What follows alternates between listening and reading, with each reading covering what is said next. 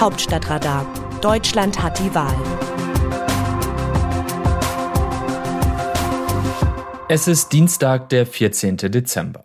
Selten zeigt sich die Macht in Berlin so roh wie in den Wochen der Regierungsbildung. Seitdem die Ampelparteien SPD, Grüne und FDP den Koalitionsvertrag ausgehandelt haben, geht es ein paar Tage nur noch um die eine Frage. Wer wird was? Man könnte auch sagen, das politische Berlin ruckelt sich zurecht. Bei der FDP war es einfach. Da stiegen die drei führenden Vertreter von Partei und Fraktion in Ministerämter auf, ergänzt um eine Frau. Christian Lindner, Volker Wissing, Marco Buschmann und Bettina Stark-Watzinger. In der SPD hielten alle den Atem an, bis der neue Kanzler Olaf Scholz sich entschieden hatte und nahmen das Ergebnis dann wohlwollend zur Kenntnis. Die Grünen präsentierten sich ein bisschen so wie früher. Um Parität bei Flügeln und Geschlechtern herzustellen, blieben etablierte Kräfte chancenlos, während Politikerinnen aus der dritten Reihe plötzlich auf die Kabinettsbank vorstießen. Jemand, der in diesem Rennen das Nachsehen hatte, quittierte es mit den bitteren Worten Willst du Dankbarkeit, dann kauf dir einen Hund. Es geht also bisweilen brutal zur Sache. Über Auf- oder Abstieg entscheidet wie im richtigen Leben nicht Leistung allein. Maßgeblich sind auch Faktoren, die der Einzelne nicht in der Hand hat. Ob man Mann oder Frau ist also oder woher man kommt. Andererseits verlief auch die Karriere jener, die es jetzt nach ganz oben geschafft haben, nicht ohne Brüche. Olaf Scholz scheiterte bei dem Versuch, SPD-Vorsitzender zu werden und ließ anschließend trotzdem nicht locker. Der grüne Vizekanzler Robert Habeck musste im Frühjahr auf offener Bühne sichtlich schlucken, als er Annalena Baerbocks Kanzlerkandidatur bekannt gab. Nun zog er an ihr vorbei. Noch atemberaubender ging es bei Cem Özdemir zu. 2018 verzichtete er nach zehn Jahren auf eine Kandidatur für den Parteivorsitz und musste sich mit dem Vorsitz des Verkehrsausschusses begnügen. Sein Versuch, 2019 Fraktionsvorsitzender zu werden, scheiterte. Doch zwei Jahre später ist Özdemir zurück wie Phönix aus der Asche. Bundesfinanzminister Christian Lindner schließlich, der 2011 das Amt des FDP-Generalsekretärs niederlegte, richtete nicht nur sich selbst wieder auf, sondern die gesamte im Jahr 2013 aus dem Bundestag geflogene Partei. 2017 wurde Lindner gar zum Buhmann, als er die Jamaika-Sondierungen platzen ließ. All das vergessen. Man sieht, ausschlaggebend für eine große politische Karriere ist neben Talent und Kompetenz der unbedingte Wille, durchzuhalten und im Konkurrenzkampf wie Rocky Balboa buchstäblich das Letzte zu geben. Dazu gehört die Fähigkeit, sich nicht frustrieren zu lassen. Unterhalb der ersten sortieren sich unterdessen die zweite und die dritte Ebene. Grüne und FDP wählten neue Fraktionsführungen. Bei der Ökopartei machten Britta Hasselmann, Katharina Dröge und Irene Mihalic als parlamentarische Geschäftsführerin das Rennen. Bei den Liberalen Christian Dürr und der stellvertretende Parteivorsitzende Johannes Vogel als Mihalic-Pendant. Ähnliches vollzieht sich bei den Parteien. Der bisherige SPD-Chef Norbert Walter-Borjans zieht sich mit 69 Jahren aufs Altenteil zurück. Ihn beerbte soeben Lars Klingbeil, 43.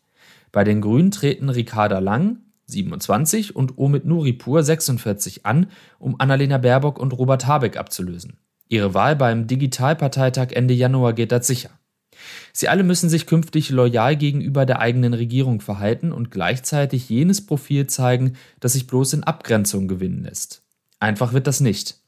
Am Ende der Nahrungskette stehen die sogenannten einfachen Abgeordneten, die weder Minister noch Partei- und Fraktionsvorsitzende werden, sondern sich um Sprecherposten oder einen Sitz in Ausschuss X oder Y bemühen müssen. Da geht es allein bei den Grünen um über 100 Mandatsträger. Einige von ihnen werden scheitern, andere vielleicht eine große Karriere machen. Nach außen sieht der Wettbewerb meistens harmonisch aus. Man muss auch verlieren können, sagen die Gewinner. Bei Twitter werden Sieger gefeiert mit Slogans wie Das wird toll oder Das wird großartig. Tatsächlich gelten im Berliner Regierungsviertel wie überall die Verse aus Bertolt Brechts Drei-Groschen-Oper. Denn die einen sind im Dunkeln und die anderen sind im Licht. Und man sieht nur die im Licht, die im Dunkeln sieht man nicht. Aus dem Wörterbuch Politsprech Deutsch. Ich bin auch der Kanzler der Ungeimpften. Bundeskanzler Olaf Scholz im Interview mit Bild am Sonntag. Das klingt banal. Denn wenn der Sozialdemokrat Kanzler aller Deutschen ist, dann ist er logischerweise auch Kanzler aller Ungeimpften. Banal ist der Satz trotzdem nicht. Schließlich scheint die Gesellschaft derzeit zu zerfallen. In Geimpfte und Menschen, die sich partout nicht impfen lassen wollen. Der Satz, ich bin auch der Kanzler der Ungeimpften, ist also keine Tatsachenbeschreibung, sondern eine Willensbekundung, den Zerfall zu stoppen oder womöglich sogar rückgängig zu machen. In jedem Fall sind die sieben Worte schon ein bisschen historisch.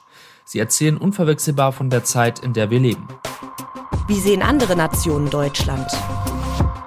Zum Start der neuen Bundesregierung und der Außenpolitik Berlins schreibt eine russische Tageszeitung, die Außenpolitik ist vor den Feiertagen zum Jahreswechsel das wichtigste Tätigkeitsfeld der neuen deutschen Regierung geworden. Kanzler Olaf Scholz hat alles daran gesetzt, gleich nach dem Amtseid auf der internationalen Bühne zu erscheinen. Und die neue Außenministerin Annalena Baerbock spielt dabei ihre Rolle als Postbotin, die nicht viel Schaden anrichtet.